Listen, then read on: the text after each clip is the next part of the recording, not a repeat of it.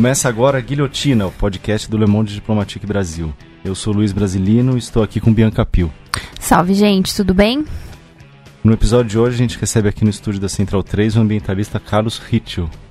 Falei errado, eu acho, seu sobrenome, Carlos. Hitler. Hitler. Como se tivesse um E que não, não aparece aí.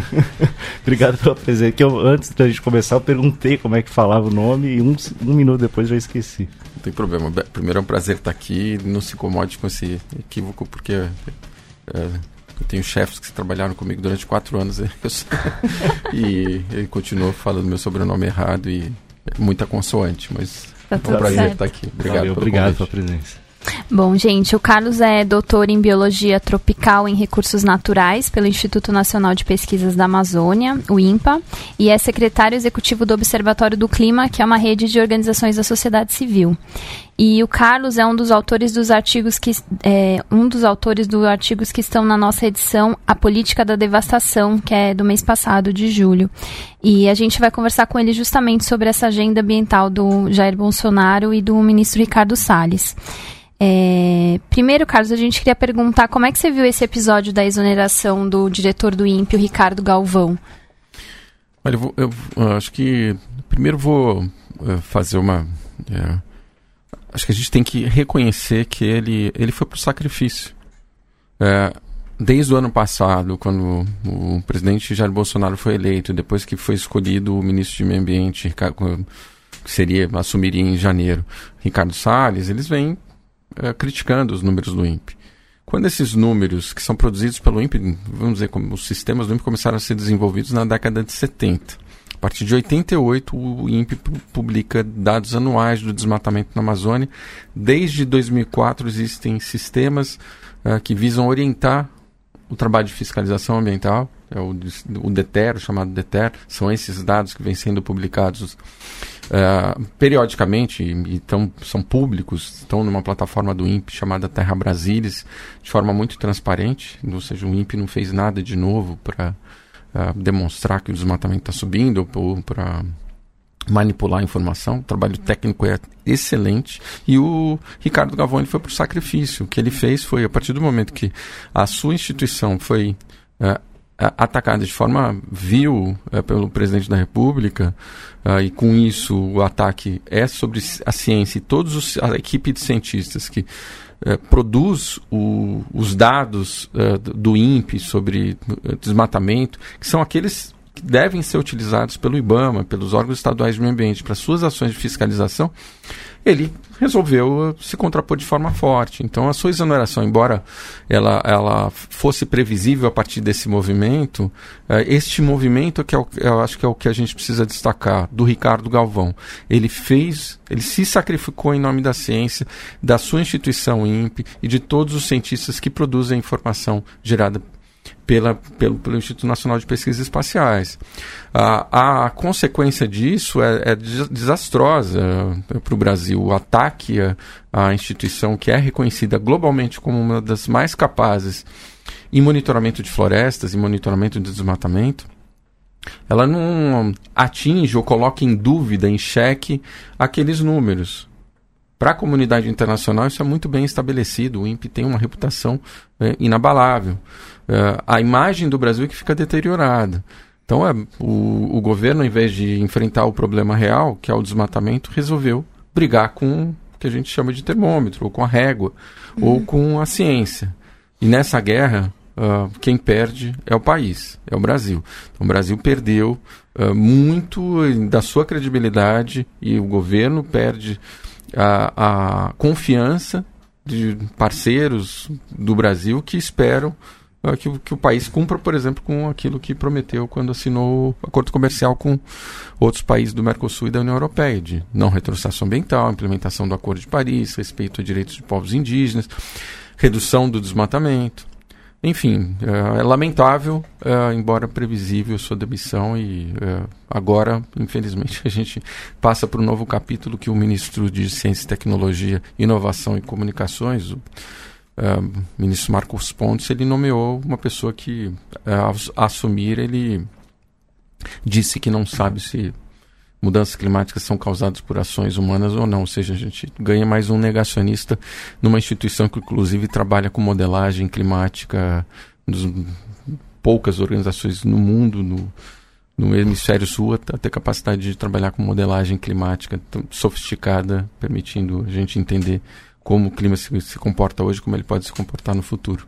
Carlos, eu queria entrar um pouco nesses dados que incomodaram o presidente Jair Bolsonaro, né? O que é que eles dizem? É. Olha, o, a gente pode olhar para os dados mensais. Normalmente o próprio INPE toma cuidado de dizer, olha, uh, esses dados não devem ser incorporados mês a mês, mas vamos usar julho. Julho é um exemplo. Julho explodiu a detecção de desmatamento. São mais de 2.200 km quadrados detectados pelos sistemas de alerta do INPE, pelo DTR. É, isso é de longe, é de longe, é mais do que o dobro de qualquer outro mês ruim anterior. Uh, o sistema atual, que tem uma. Um, que trabalha com imagens de resolução melhores do que antes de agosto de 2015, o sistema atual do INPE, é, o pior mês de detecção de desmatamento foi em agosto de 2016. Eram 1.025 km quadrados naquele mês. No mês de julho desse ano, a gente o, o INPE detectou mais de 2.200 km quadrados. No período de agosto do ano passado a julho desse ano, que é também um período em que, ao final do ano, o INPE anuncia a taxa anual de desmatamento, é, com outro sistema, o PRODES, ele é, se aproxima, ele é foi de 6.800 km mais de 6.800 km no acumulado desse período.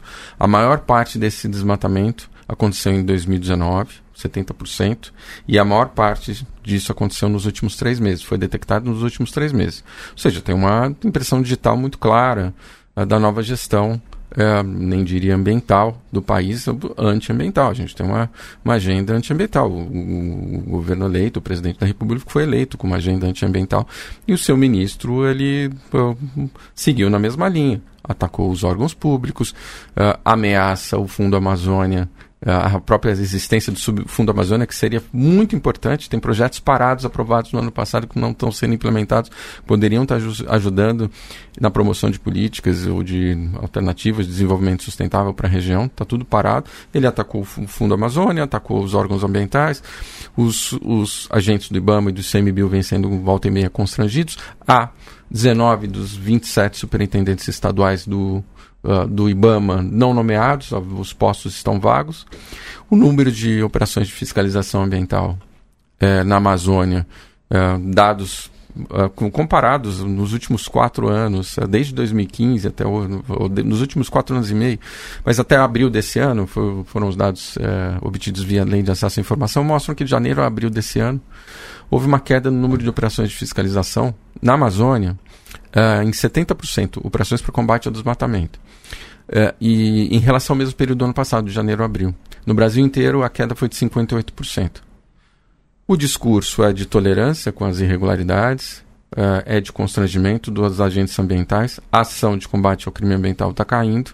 O que, que tende a acontecer é quem comete irregularidade, quem com comete crime ambiental se sente respaldados, se sente confortável para seguir, porque lá em Brasília uh, não vão uh, tá de olho ou não vão implementar as ações necessárias para combate efetivo das irregularidades. Mas o governo anunciou agora com uma mudança no INPE é, a, o projeto, a proposta né, de contratar uma empresa para fazer um monitoramento que eles dizem que seria diário em alta resolução do desmatamento. É... Em alta resolução, é detalhe, qual, né? Qual que é a tua expectativa aí para essa Olha, medida? Uh, vamos lá, não é por falta de sistemas que não é uh, que o, o desmatamento está subindo. O, uhum. Os sistemas em que o INPE, do, dos quais o INPE dispõe e outros sistemas dos quais o governo mesmo dispõe, o Ministério da Defesa tem um o, o Exército tem os, o, o, Sistema de Proteção da Amazônia, que é, faz o monitoramento da floresta, inclusive com imagens de radar, o que não, onde as nuvens não atrapalham. Né? Uh, os sistemas são suficientes para agir. Uh, foram os sistemas atuais que permitiram a queda do desmatamento, entre, por exemplo, entre 2004 e 2012, é, em mais de 80%. E depois o, uma queda, uma flutuação em torno de 5 mil quilômetros quadrados até anos recentes. Mas foram esses sistemas que informavam as equipes de fiscalização onde eles deveriam ir. O sistema do INPE ele não detecta, de, detecta única e exclusivamente desmatamento, ele detecta degradação, ou seja, o, o, processo inicial, as etapas iniciais do processo de desmatamento, antes da, da gente ter a situação de terra arrasada, e cabe ao, ao Ministério do Meio Ambiente agir. É, ele precisa trabalhar, ele precisa ter vontade de combater o crime ambiental. Um uhum. sistema com maior resolução contaria uma história muito pior. A gente está tá falando, o DETER, é, embora ele não esteja lá para medir o desmatamento, ele dá uma boa indicação, porque ele tem imagens de resolução de 50 a 60 metros por pixel. Então a, a fotografia lá do satélite vai identificar quadradinhos de 50 por 60 e, e depois faz-se o filtro sobre o que, que é degradação, o que, que é exploração ilegal de madeira, de, exploração de madeira e, e desmatamento. E a partir disso manda para os órgãos ambientais para eles agirem. Uh, isso já existe, essa informação já existe. Há outros sistemas, nós temos membros do Observatório do Clima envolvidos numa outra grande iniciativa, que se vale dos dados do INPE para criar também alertas de desmatamento e enviar para o IBAMA, enviar para os órgãos estaduais do meio ambiente, para o Ministério Público Federal, que é o MAP Biomas. Então tem informação suficiente para trabalhar. Uh, gastar dinheiro público com um novo sistema uh, que dê informações diárias, isso não vai colocar gasolina nos carros, nem vai representar suporte para as equipes de fiscalização. É isso que está faltando. É, então, é, de novo, a impressão que se tem é que ou uh, se quer criar um sistema que conte a história que o governo está tentando contar, que é que o desmatamento não subiu, que o desmatamento não explodiu, que ele não está aumentando, não é muito maior do que antes, é, que isso é balela, Estou né? colocando em xeque a credibilidade do, da ciência, do INPE. É, então não é esse sistema que vai fazer, vai resolver a questão, nem esse sistema, nem aquilo que o ministro falou que faria, que é fazer um tour pela Europa. Uhum. Ele não vai pegar, não adianta ele pegar dados distorcidos que, eles têm, que ele tem usado é, eventualmente para dizer que o Brasil protege floresta demais, protege mais que os países europeus, porque ele não vai convencer. O, há pelo menos 11 sistemas de monitoramento de, de uso do solo, de desmatamento, que contam aquilo que está acontecendo no território no Brasil e todos eles mostram que, infelizmente, a gente está passando por um novo ciclo de eh, aceleração acentuada do, da destruição florestal. E no seu artigo A Insustentável Agenda Ambiental do Presidente, que está na nossa edição de julho, aliás, já disponível no site para quem quiser ler, é, você comenta. Acho que primeiro você podia também dar uma atualizada, né? Passou só um mês da publicação, mas já tem vários acontecimentos que você tinha mencionado que já né, é, teve alguma alteração. Acho que você podia comentar isso. E depois eu queria que você falasse um pouco, é, né? Você começa o artigo falando que o Lula aconselhou a Dilma a não deixar o desmatamento subir por conta da imagem internacional do Brasil. É, é realmente fundamental para o Brasil ter controle sobre a, a devastação, sobretudo da Amazônia, para os outros países? E queria saber se isso tem isso só do ponto de vista comercial Olha, vamos lá. É, primeiro, em relação ao artigo, né, eu colocava uma ressalva dizendo que uh, o aumento consolidado, o, a, uhum. o, dado consolidado de desmatamento, que é, como eu disse anteriormente, ele é tornado público pelo INPE em, ao final do ano, depois da análise detalhada de imagens de satélite uh, de agora, final de julho, e a sua comparação com as imagens de, de até julho do ano passado. É, então, uh, a gente poderia ter um, algum efeito de recessão econômica ou a não aceleração econômica uh, que poderia prevenir um aumento significativo do desmatamento. Essa fase, infelizmente, a gente já passou porque os dados de julho são absurdos, são gritantes e uh, o aumento do, de período de 12 meses do, detectado pelo DETER de quase 50%, ele vai se refletir não sei se na mesma medida, na mesma escala, isso depende da, do, da quantidade de, focos de desmatamento, do tamanho desse, de, dessas áreas desmatadas, se são áreas menores, se são áreas maiores. Isso, tudo vai ser consolidado pelo INPE, mas ao final do ano a gente vai ter um aumento expressivo e talvez a gente comece a chegar próximos dos, 10 mil quilômetros quadrados. A gente não tem desmatamento no Brasil, na Amazônia, acima de 10 mil quilômetros quadrados, desde 2008. A partir de 2008, sempre a taxa foi abaixo disso. 2009 até o ano passado. A taxa ainda é muito alta, 7.500 uh, quilômetros quadrados no, entre agosto de 2017 e julho de 2018. É muito alto. Mas uh, agora, infelizmente, vai ser muito maior. Né? Em relação à preocupação que a gente precisa ter, primeiro, é, é, a preocupação tem que ser doméstica. Nos últimos 30 anos, 63% da área desmatada na Amazônia, a gente está falando no Brasil, como toda, dá umas duas uh, Alemanhas inteiras de, destruídas. 63% dessas áreas elas são ocupadas hoje por pastagens degradadas, subutilizadas, ou, ou de baixíssima eficiência. É um boizinho para cada 10 mil metros quadrados de pasto é absurdo, uhum. é, é, de baixíssimo rendimento, só se justifica porque não existe combate ao crime ambiental, parte desse, de, dessa, dessa pecuária ela é usada para fins especulativos, né, coloca-se uhum. um pasto e um boizinho lá só para eventualmente conseguir se vender a terra. E, e então a, a, gente não está ganhando, a sociedade brasileira está perdendo, tá? a gente está desperdiçando riqueza, um patrimônio ambiental valiosíssimo em termos de recursos genéticos, recursos da biodiversidade, serviços ecossistêmicos, seja a chuva, seja o clima, sejam os polinizadores, tudo isso está se perdendo, se desperdiçando à toa. 23% dessas áreas são é, completamente abandonadas. Elas podem estar em algum processo de regeneração hoje, mas elas foram abandonadas. A gente desmatou para nada. Então, é, a primeira preocupação tem que ser essa. Segundo, é, é lógico, é, o Brasil é, era visto, mesmo com su, todas as suas contradições, como um líder em, em matéria ambiental. Ah, Rio 92 ah, gerou a, a Convenção de Clima da ONU, a Convenção de Biodiversidade de combate ao desmatamento, a Agenda de Desenvolvimento Sustentável, Carta da Terra, Agenda 21, uh, foi em, na Rio Mais 20 em 2012 que, que a gente uh, teve como resultado o início do processo que nos levou aos Objetivos de Desenvolvimento Sustentável. Uh, então, o, e o Brasil conseguiu dar exemplo na, nos últimos 15 anos, uh, de que era possível reduzir o desmatamento enquanto a, a, nossa economia crescia, inclusive o PIB do agronegócio. Então a, a nossa imagem é, ela está danificada agora porque também é, nunca se falou tanto de meio ambiente numa transição no início de governo como agora e não foi por causa das boas notícias ou por causa das no novidades. Ah, vamos ter ganhos de gestão eficiência como vive é, dizendo o ministro de Meio Ambiente. Não, é pelas perdas, pela redução da, da governança ambiental, pela redução de, dos espaços de participação para a sociedade civil e, pela, uh, e pelo enfraquecimento da nossa legislação e, de, e das ações voltadas para a proteção ambiental. Isso está claro. O Brasil, quando assina acordo comercial com. O, parte, faz parte do acordo comercial entre Mercosul e União Europeia, tem um capítulo inteiro voltado para o desenvolvimento sustentável.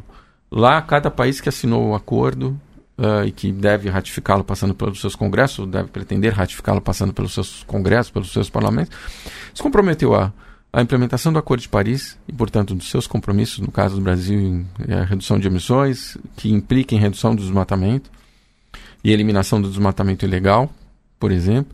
Uh, uh, o Brasil se comprometeu a respeitar direitos de povos indígenas, e isso a gente não está fazendo.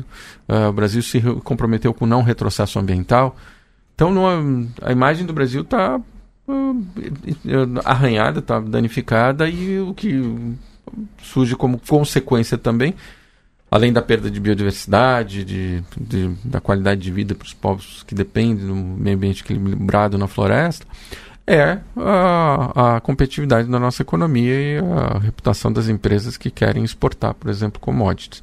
O agroexportador deveria estar olhando para o governo e cobrando do governo ações muito mais imediatas, como uh, e, e, deveria estar escandalizado em relação a, a, ao impacto tão rápido dessa agenda ambiental, antiambiental em curso. Carlos, a Bianca falou do, do Lula e da Dilma. Eu queria te perguntar, você mencionou esse dado que entre 2004 e 2012 o desmatamento caiu 83%, né? O que é que, como é que entende, como é que você entende esses dados? Essa queda é, é muito é gigantesca, né? Então, em 2004, é, o governo federal estabeleceu um plano de prevenção e controle do desmatamento na Amazônia Legal, que incluía alguns pilares, um deles muito importante, que era fortalecimento das ações de, de comando e controle, fiscalização, combate ao crime ambiental. Então, é, esse plano ainda existe, embora ele não esteja sendo implementado. Ao final de cada ano, existe um planejamento das ações a serem realizadas de fiscalização, além daquilo que acontece e que sugere ou recomenda mais fiscalização. Sejam os dados do, do INPE, de é, degradação ambiental, de, de desmatamento, ou sejam em ocasiões como, por exemplo, em, é, a tragédia, o, o, crime provocado pela Vale, é, uhum. que ceifou vidas e acabou com mais uma bacia hidrográfica aqui, no Brasil. Então, nesses casos, você é, é, inicia operações adicionais de desmatamento. Esse plano foi o principal vetor de, da redução do desmatamento, mas houve ações importantes também a, a, o reconhecimento e a demarcação de terras indígenas, a criação uh, de unidades de conservação, a partir da análise de quais são os, os as áreas importantes para a manutenção da biodiversidade no Brasil, para a manutenção do, do, dos ecossistemas no Brasil. Então, é, é esse, essa ampliação das unidades de conservação e a demarcação de terras indígenas, reconhecendo o direito constitucional dos povos indígenas, isso também foi muito importante. Iniciou-se aí nos últimos anos também discussões para. uh, uh, começou a evoluir no Brasil a discussão sobre pagamento por serviços ambientais. Floresta em Pé, ela desempenha um serviço importantíssimo para a sociedade, uh, seja pelo regime de chuva mais equilibrado, seja pelo clima, seja pela manutenção de nutrientes no solo, da, da biodiversidade, por exemplo, polinizadores para agricultura, tudo isso tem valor. Então, é, como, há alguns mecanismos em andamento, alguns projetos, algumas iniciativas que visam valorizar, ou seja, atribuir valor e reconhecer o valor, seja para comunidades, mesmo dentro de, de, de propriedades privadas. A gente tem muito ainda a evoluir nesse, nesse aspecto, mas as ações de comando e controle elas são fundamentais. E é isso que caiu e caiu muito em 2019. Uhum. É, e, e, um dos argumentos utilizados para defender né, a necessidade, entre aspas, de desmatar, enfim, e, e diminuir o controle social da, da, política ambiental é em relação ao crescimento econômico, né? Que argumentam que é necessário, é, que seria necessário desmatar mais para produzir mais e com isso o Brasil crescer, enfim. Mas olhando os dados, alguns dados, inclusive esse que o Luiz falou agora, do, da queda do desmatamento, em alguns momentos de maior crescimento econômico, as taxas de desmatamento estavam caindo. Queria que você explicasse essa relação, porque esse argumento é, é acaba sendo falso, né? Não, definitivamente. Então, inclusive, o próprio presidente tem dito ocasionalmente que há tanta unidade de conservação em terra indígena que isso impede o desenvolvimento do país. Uh, isso é uma falácia. Uh, os dados não correspondem à realidade. Aqui, uh, nós temos áreas suficientes para a expansão da, da, produção de alimentos no Brasil, aquele, aquela área que eu disse que, da, da qual 86% do que se desmatou na Amazônia ou está subutilizado hoje, ou está degradado, ou está uhum. tá abandonado. Uh, a gente está falando de, no Brasil como um todo, algo de 50 a, a 100 milhões de hectares, um milhão de quilômetros quadrados, poderia chegar a um milhão de quilômetros quadrados de áreas que poderiam ser eh, ter os seus solos recuperados e permitir a expansão agrícola. É, o desmatamento caiu com ganho de produtividade, e ganhos de eficiência, com ganhos de produtividade e ganhos de eficiência na produção.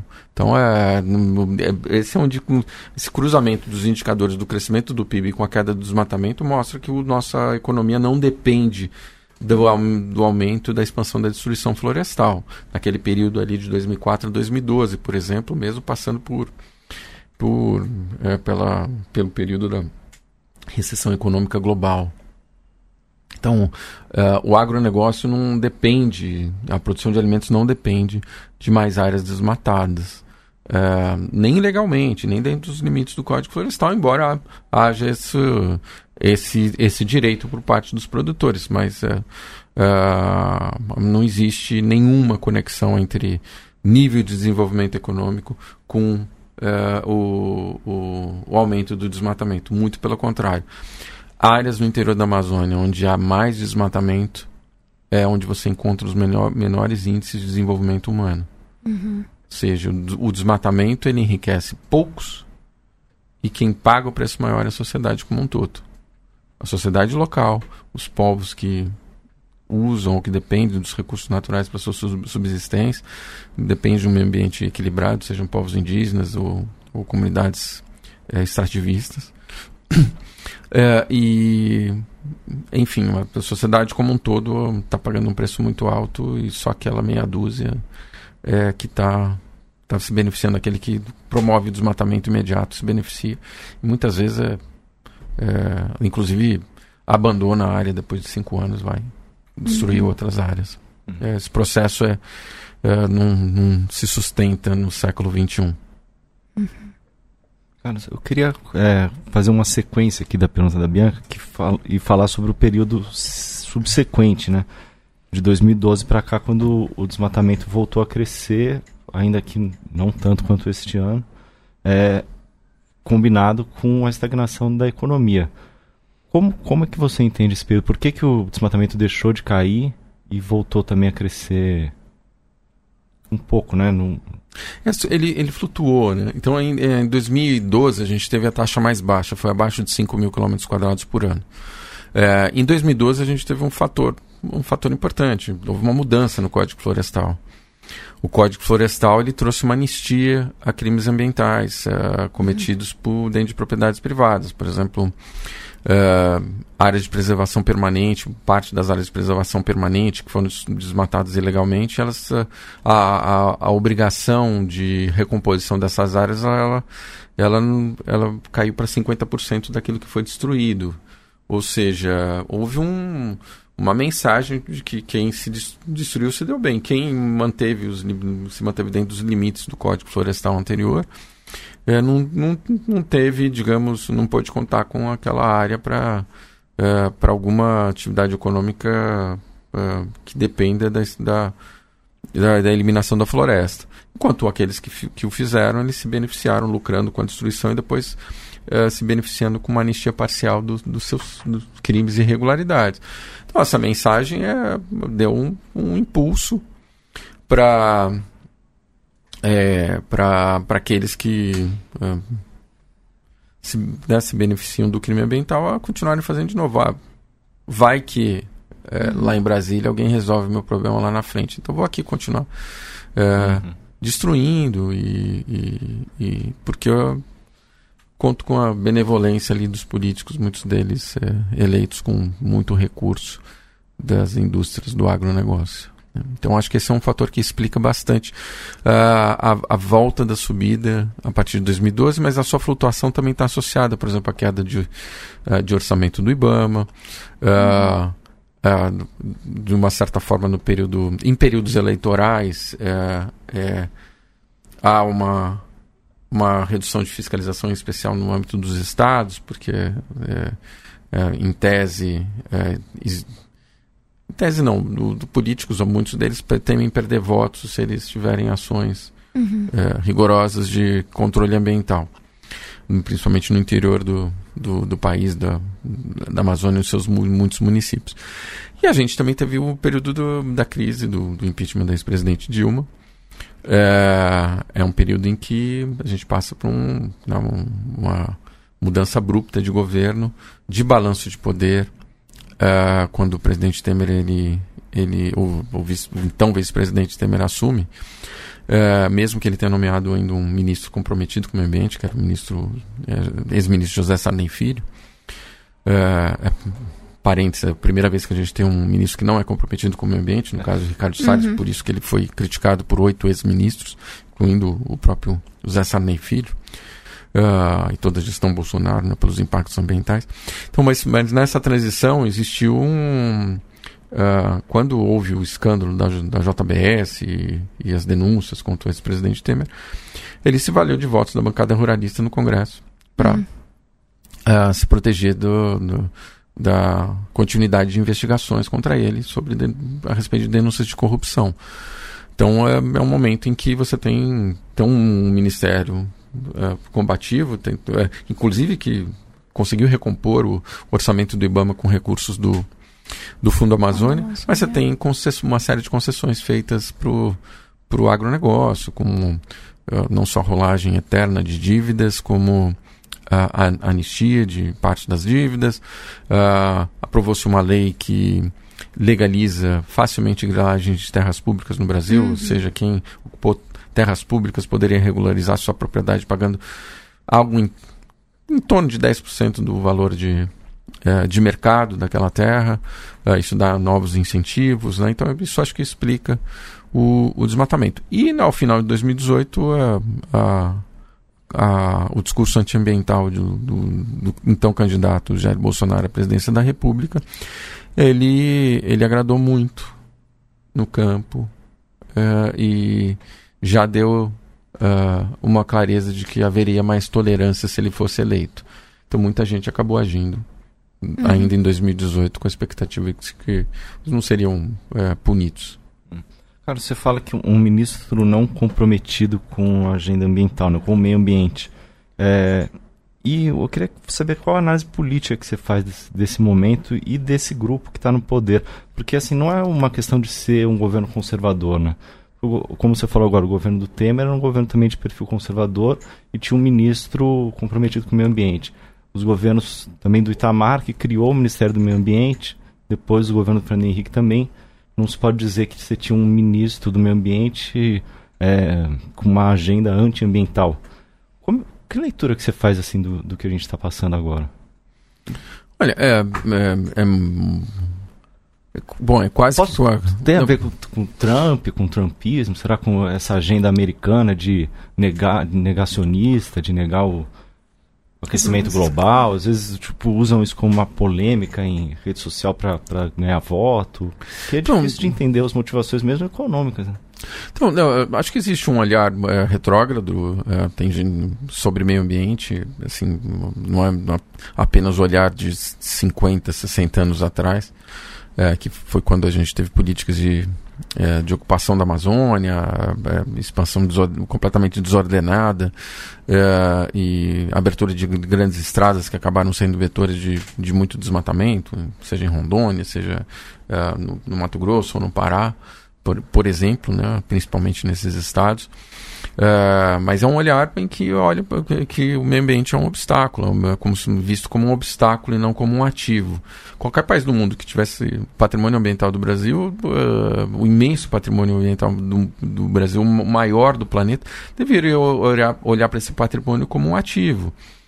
Seja pelos recursos da biodiversidade, seja pelos recursos uh, genéticos, aquilo que isso pode gerar de cosméticos, de medicamentos ou de insumos para várias indústrias. Fala-se, inclusive, numa, numa, numa, nova revolução industrial com base em, em tudo que a, o, o, meio ambiente e a natureza pode nos oferecer, a Amazônia pode nos oferecer. Há discussões super interessantes sobre isso. Eu sugiro até que vocês tragam, convidem aqui eventualmente o, o Carlos Nobre é, uhum. é, para falar um pouco sobre isso. Acho que tem muito uhum. a demonstrar. É, é, é, é uma. Existe um, também um, um viés de, de privilégio ao, ao, ao, desenvolvimento econômico ou à produção a qualquer custo, com a, a crença de que se pode destruir, destruir, destruir, produzir alguma coisa em cima da área degradada, destruída, a floresta destruída, porque alguém vai comprar.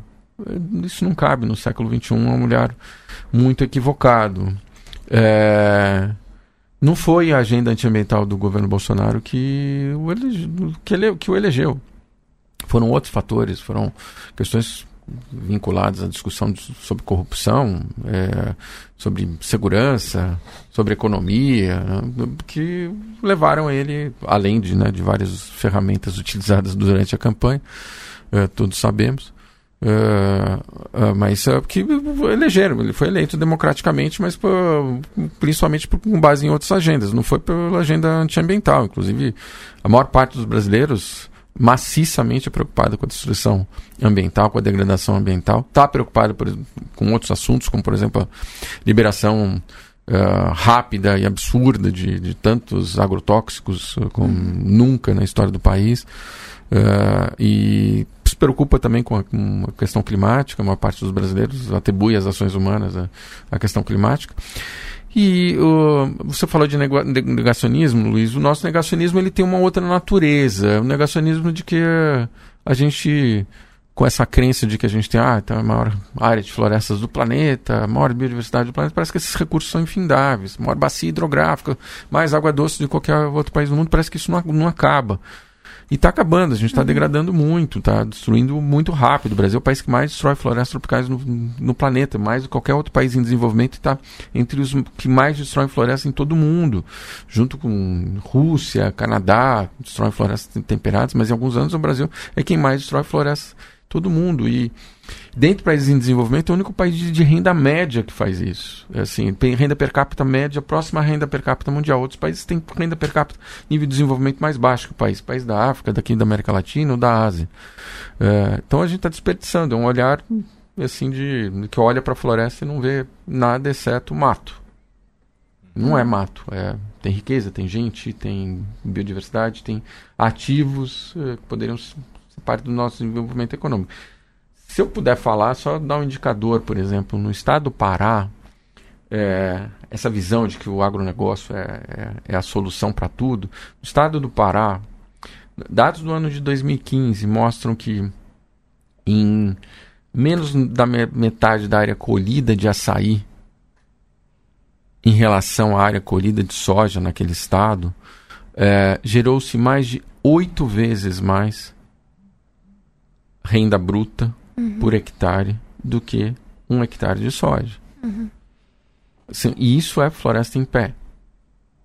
Ah, a gente pode expandir o açaí para tudo que é lugar? Não, mas é só um, um indicador de que mostra o valor da biodiversidade. A gente está falando do, de, da escala de bilhões de reais uhum. sendo gerados no único ano, no único estado, com o único ativo da nossa biodiversidade, que é o açaí. Eu não estou falando nem de, de, diversos outros produtos que a gente pode, dos quais a gente a, a economia da Amazônia se beneficia, estou falando de outros, outras frutas, uh, uh, frutos, uh, oleaginosas, outros produtos não madeireiros e também do, do, do, que a gente pode gerar em termos de manejo sustentável de floresta. Uh, é uma demonstração de que esse olhar, olhar para o meio ambiente com um olhar de 50, 60 anos atrás é, é, a gente tem muito a perder, inclusive imagem, mercados, credibilidade. É, Carlos, eu queria que você falasse um pouco é, justamente dessas consequências né, do, do desmatamento aqui para o povo brasileiro. Né? A gente está falando muito dessa questão comercial, internacional, mas a gente tem consequências muito sérias aqui, inclusive para os povos tradicionais que você menciona, que depende desse ativo, da floresta em pé, porque a gente tem conflitos, é, conflitos gerados por essa pressão por desmatar que vão desde invasão de terras, é, expulsão de comunidades, até violência e morte, enfim, que é um cenário bem, bem trágico, mas queria que você falasse um pouco dessas consequências aqui do desmatamento para a nossa qualidade de vida no geral. Tá, então começando pela, por essas consequências diretas aí para povos indígenas, comunidades tradicionais, é, a pressão sobre elas está associada à pressão sobre a floresta. Uhum. Então, é, e essa pressão ela é tão violenta quanto for violento o ataque ao, ao meio ambiente. Então, se tem, por exemplo, hoje 20, a estimativa de 20 mil garimpeiros ilegais uhum. atuando em terra indígena em Yanomami, uh, em Roraima. Uh, uh, o que, que, isso significa? dados da Fiocruz mostram que você tem maior parte da população com índices de acúmulo de mercúrio no seu organismo, é, mais de 50% do, do, da população em Anomami, com contaminação de mercúrio, 50, é, pelo menos 50, muito acima da, daquilo que é, é, é o, o que seria, digamos, não recomendável, a gente não deve ter mercúrio nenhum no nosso organismo, mas uh, dos limites considerados seguros pela Organização Mundial de Saúde, pelos órgãos de saúde brasileiros também. Então tem esse impacto direto. Uh, a violência vem aumentando, o número de terras indígenas invadidas ou sob pressão vem aumentando. Nós temos o caso dos os indígenas do, do povo Guayanpi, no Amapá, uhum. recentemente tiveram uma das suas lideranças, um dos seus chefes assassinados, uhum. afacadas uh, por também mineradores ilegais que invadiram aquele território. A, a degradação ambiental pela mineração, pela devastação, ela diminui a, a qualidade do ambiente da qual dependem povos indígenas, comunidades ribeirinhas. O, nós temos o Parque Indígena do Xingu, inclusive Parque Indígena que foi criado em período de regime militar no Brasil. É, ele protege vários povos, né, entre o Mato Grosso e o Pará, é, e no seu entorno há uma ocupação muito desordenada do território, uhum. muito desmatamento. O desmatamento assoreia rios, aquele é, os sedimentos eles correm para os rios, diminui a qualidade de água. Junto com esses sedimentos vem muito agrotóxico, uhum. que polui e contamina a água das, da, do, das populações e elas consomem água da natureza, retiram do, dos rios a água para o seu consumo retiram dos rios o peixe para o seu consumo e também há contaminação do, então, parte do, dos seus alimentos. É, para assim, o índice de violência e de ameaças vem aumentando é, no Brasil. É, de fato, isso já há relatos das organizações, por exemplo, Conselho Indigenista Missionário, que trabalha com povos indígenas no, no país, uh, tem relatos do índice de aumento de casos de violência contra povos indígenas de norte a sul, leste a oeste do país. Uhum. Temos do Rio Grande do Sul ao Amapá, Roraima, Bahia, uh, em to quase todos os estados ou em todas as regiões, pelo menos a gente tem alguns casos graves de aumento de, de violência e, e de ameaças. É, Uh, para comunidades tradicionais isso também acontece. Uh, por exemplo, comunidades que estão sofrendo a expansão uh, absurda da exploração ilegal de madeira, então a invasão do, dos seus territórios para extração de madeira. Essas populações se colocam em, em, condição de risco, porque estão defendendo seu pequeno pedacinho de chão contra pessoas que agem armadas, com violência. Uhum. Há muito crime organizado por trás da destruição ambiental na uhum. Amazônia a mineração ilegal, o desmatamento, a exploração ilegal de, de recursos. Né? Então, é, existe um grau de violência crescente. Para a população brasileira, a gente perde uma riqueza que poderia estar nos gerando benefícios econômicos e a gente perde os serviços que a, a floresta provê para o nosso dia a dia. Uh, um regime de chuva equilibrado, boa parte da, da umidade que circula sobre o Brasil ela é reciclada sobre a Amazônia, quando você derruba a floresta, você quebra os ciclos de circulação de umidade, então provoca impactos na, na, no regime de chuvas em diferentes regiões. Isso então impacta então a própria agricultura, que é muito dependente de, de, chuva no Brasil. A maior parte da agricultura depende da, da, da chuva, dos recursos naturais, não é uma agricultura irrigada. E isso vem afetar, pode afetar também as torneiras e chuveiros e, uhum. é, em regiões muito distantes, aqui em São Paulo, aqui no centro-sul do Brasil. É, afeta o preço dos alimentos, se a gente tem menos chuva para a agricultura, é, seja porque faltou floresta aqui em São Paulo, seja porque faltou umidade vinda da floresta foi desmatada lá na Amazônia, isso impacta a produção de alimentos. Então, a gente é, embora às vezes não, não faça essa consiga estabelecer essa relação muito direta, a gente perde muito, uhum. é, cada um de nós, com a devastação. É, a seca que São Paulo viveu aí há uns 5, 6 anos, né? Tem explicação por aí também, né? Então, é, é uma parte do, do regime de chuvas de São Paulo depende do, da umidade que... O que, que acontece? A umidade quando entra do Oceano Atlântico e passa pela Amazônia, 50% da umidade que circula no Brasil, ela, ela assim, uh, é, 50 é um número grosseiro, mas uh, a gente pode colocar nesses termos. Ela depende da, da umidade que vem do, do oceano, outra 50% ele, é da, da, reciclagem da própria floresta, então, esse processo de uh, evaporação e de transpiração. Né? As uhum. árvores, a floresta também transpira. E joga a umidade que forma as nuvens, e isso, uh, os ventos que entram pelo oceano empurram, vão empurrando essa umidade para oeste, essa umidade bate na cadeia dos Andes e parte dela é deslocada para norte, parte é deslocada para o sul e acaba ajudando a formar nuvens. Aqui se soma a umidade que circula sobre o centro-sul do Brasil, mas a, ajuda a manter um regime de chuvas equilibrado. Então, é, há Uh, indícios muito claros de que a destruição da Amazônia pode nos levar a situações como essa. Embora os cenários climáticos eles, eles, eles apontem que por outros fatores, uh, a gente possa ter uh, uh, índices de chuva muito desordenados, superiores à média histórica para o sudeste do Brasil. Né? Mas a gente vai conviver com momentos em que a falta de umidade, dessa umidade da Amazônia, vai nos colocar em situação crítica de crise hídrica. E importante, é, de 2013 a 2017, mais de 2.700 cidades no Brasil passaram por é, situação de seca severa. Uhum. É, dados do IBGE do ano passado, uma compilação de informações municipais chamada Perfil dos Municípios Brasileiros. Outros 31% sofreram com enchentes e alagamentos, é, também importante, ou seja, os extremos climáticos estão é, afetando o nosso dia a dia e no caso da falta de umidade isso impacta diretamente, ou o excesso de umidade impacta diretamente. Muita chuva, pouca chuva. É. Metade, metade das cidades, né, sofreram. Quase metade das cidades. Nos 5.570, estamos falando de mais de 2.700 cidades. Boa parte da população brasileira.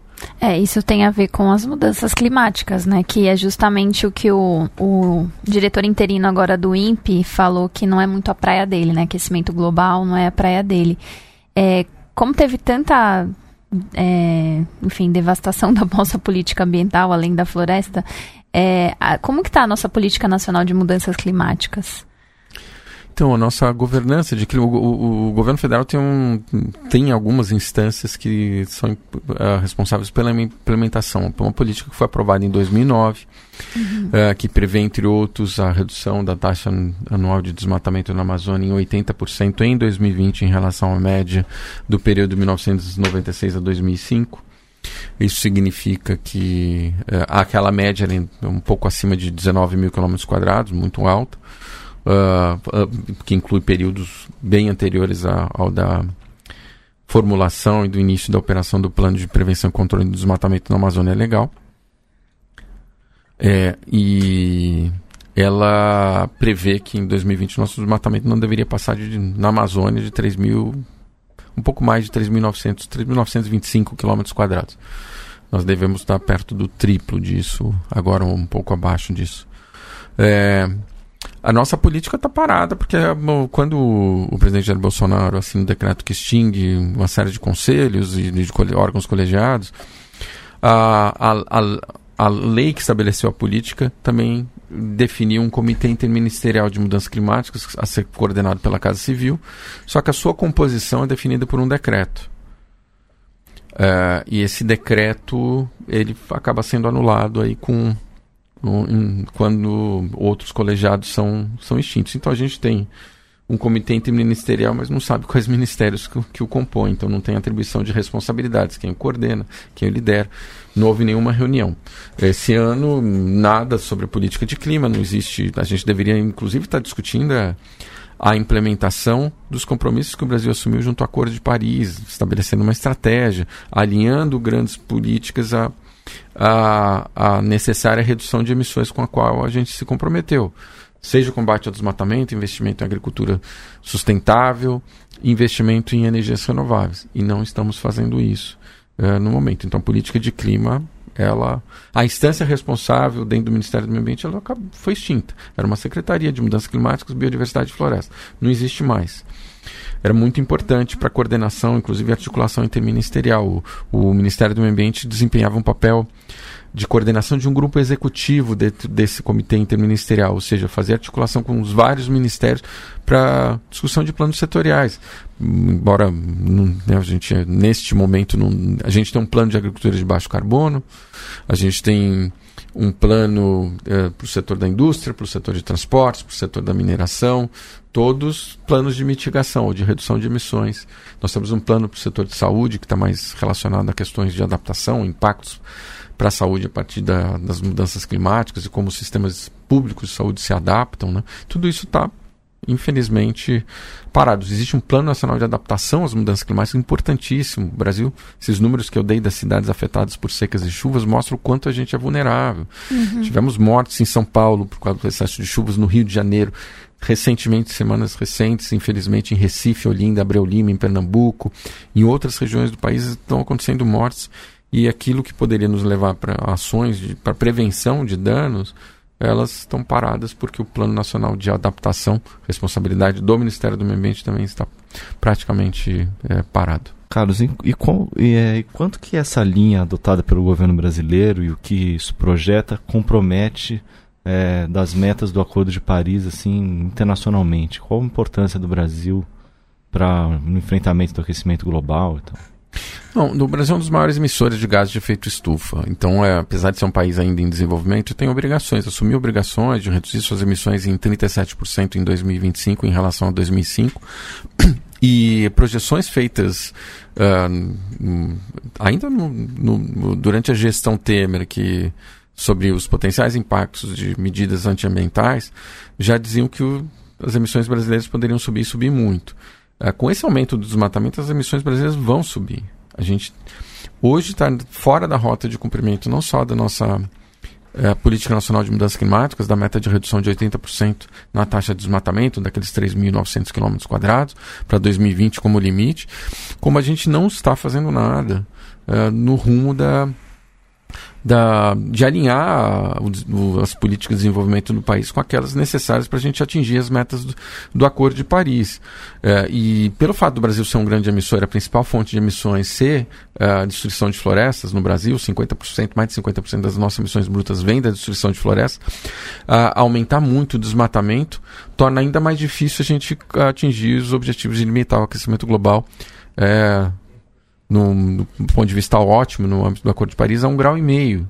Um grau e meio vai evitar consequências muito mais graves do que se a temperatura for maior do, do que isso para nós aqui no Brasil, para países pequenos, países insulares do Pacífico, por exemplo, podem desaparecer se o aquecimento global subir acima disso. Então, de fato, a gente não é o único país que não está fazendo, nos Estados Unidos lá com o Trump também não está, mas a comunidade internacional está atenta a isso alguns dos cenários de impactos econômicos das mudanças climáticas são produzidos por estudos das empresas seguradoras, é, ou seja, no, no ramo do, do, do, setor financeiro. É, então, é, a gente tem que agir, de fato, a gente corre o risco de tornar ainda mais difícil enfrentar um problema e um desafio que se impõe de forma implacável contra a vida de cada um de, de nós, inclusive aqui no Brasil, como a gente falou há pouco.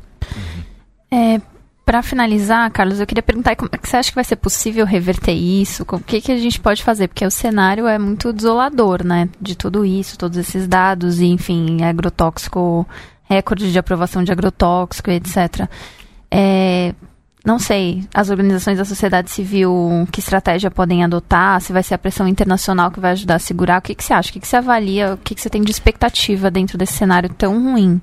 Olha, do ponto de vista do governo federal está péssimo, mas assim, de, de, uma certa forma existe no, no âmbito do, do Congresso Nacional ah, um, uh, parlamentares comprometidos com a agenda socioambiental, com a agenda de respeito dos direitos dos povos indígenas. Há uma deputada indígena eleita, a primeira desde o do, do famoso deputado Mário Juruna, a uhum. deputada Joênia Wapichana. Uh, uh, ela lidera uma frente parlamentar de, de uh, respeito a direitos de povos indígenas. Então existe uma organização no Congresso Nacional importante para tentar fazer frente a, aos desmandos que vêm do, do, governo federal. A sociedade, nós, individualmente, a gente tem que cobrar das empresas. Eu uhum. quero saber se o alimento que chegou na minha mesa ele está associado à destruição ou não. Está associado a desmatamento, está associado a desrespeito a, a, comunidades indígenas ou não, e há meios de fazer isso, há, há processos que mostram que uh, determinados produtos eles foram é, produzidos de forma sustentável. É, agora, a, a, pressão internacional vai ser. Vai, já está posta. Não é à toa que o, as notícias ruins sobre meio ambiente no Brasil têm se tornado capa do New York Times, capa da Economist. É, manchetes no Financial Times uh, e notícias em jornais e periódicos do mundo inteiro. Governos têm se manifestado preocupados. Há governos uh, discutindo, na Europa, por exemplo, a eliminação do desmatamento das suas cadeias de importação a França, a Itália, Reino Unido, Alemanha, Noruega, Dinamarca e Países Baixos, né? Uhum. Holanda. Todos eles estão discutindo isso. O acordo do Mercosul vai impor algumas barreiras, pode impor algumas barreiras para para produtos do agronegócio brasileiro. A gente deveria se dar conta, o governo deveria se dar conta que a sua responsabilidade agora é imensa. É, quando ele, o presidente foi eleito, a gente até é, declarou que a gente esperava que ele não cumprisse com os compromissos antiambientais. E ele está cumprindo e isso vai ter um custo, vai ter um custo para ele, para a imagem do seu governo, para a confiança de outros países neste governo e, por consequência, para a competitividade da nossa economia do nosso agronegócio exportador. É preciso essa conscientização, esse, essa manter uma brutalidade no discurso que é, tem correspondência numa brutalidade da destruição e da, da violência contra povos indígenas, só vai piorar essa situação. Para tudo e para todos. Para o país, para a biodiversidade, para os povos indígenas, para as mudanças climáticas e para as nossas exportações, para os nossos mercados. O Brasil talvez é, pague um preço muito alto, porque já está ultrapassando todos os limites da razoabilidade em termos de agenda antiambiental. Bom, estamos chegando ao final de mais um Guilhotina. Obrigado, Carlos. Eu que agradeço o convite, aí, foi um prazer, um privilégio estar aqui com vocês. Obrigada, Carlos. É, valeu pela presença. A gente volta na semana que vem. Continue é, acompanhando o Le Monde Diplomatique, assine o jornal, é, ouça o nosso podcast, acesse o site. É, aliás, aproveitando, mandar um abraço pro pessoal do Twitter que tem indicado muito guilhotina ali pra gente, é bem legal e bem importante. E aliás, o perfil do Diplo é Diplo, é arroba Diplo Brasil. Quem quiser seguir a gente. Também. Até mais. Até semana que vem. Falou.